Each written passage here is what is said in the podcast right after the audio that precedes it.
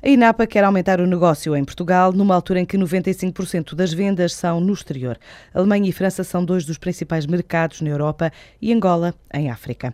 Mas agora a empresa quer conquistar o mercado interno em áreas de atividade diferentes do papel e apostou na aquisição de uma empresa de embalagens, a Sociedade da hora limitada na Maia. Explica José Morgado, presidente executivo da empresa. A ideia da INAPA ao adquirir esta empresa, em primeiro lugar, eh, decorre do plano estratégico que a INAPA vem desenvolvendo para um, aumentar o seu negócio nas áreas não papel, portanto a área papel é a área core, e diversificar para outras áreas com crescimento potencial superior ao do papel e com rentabilidade superior ao negócio do papel. A área da distribuição de embalagem é uma dessas áreas, que representa neste momento cerca de 55 milhões de euros de volume de negócio e que um, tem uma contribuição significativa para os resultados da INAP e com esta aquisição o que visa é consolidar a sua posição de liderança no setor da distribuição de embalagem em Portugal. Em termos de internacionalização, nós já temos e desenvolvemos este negócio na Alemanha, que representa em termos do negócio da embalagem cerca de, só fazer a conta, representa cerca de 55%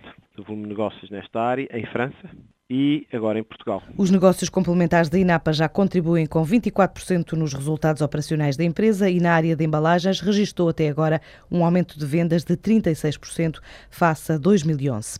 O Grupo Rangel está a entrar em Moçambique, onde quer construir uma plataforma logística e apostar na distribuição e a exportação, tal como a entrada no Brasil, onde tem estado a apostar em nichos de mercado. Para Eduardo Rangel, presidente do grupo, o objetivo é conseguir que 50% do negócio seja feito no exterior num prazo de cinco anos. Em Moçambique era uma expectativa que já tínhamos criado já o ano passado e este ano compramos uma pequena empresa a partir da qual vamos desenvolver os nossos projetos. Estamos a procurar fazer um projeto de logística e distribuição doméstica nas principais cidades moçambicanas, começando por uma plataforma logística em Maputo e com a distribuição dos produtos por, por todo o país. Estamos a incrementar também o nosso trabalho na área da importação e da exportação de Moçambique. Temos agora uma equipa mais fortalecida desde há dois meses atrás e, portanto, estamos a desenvolver um projeto com bastante força em que nós prevemos que dentro de três anos possamos ter uma linha de distribuição, uma rede de distribuição em todo o país. O Grupo Rangel espera fechar o ano com uma faturação na ordem dos 118 milhões de euros, crescer cerca de 7% à custa dos negócios em Angola. A tecnológica portuguesa InnoWave abriu uma subsidiária na Bélgica para entrar nos mercados da Europa Central e do Norte.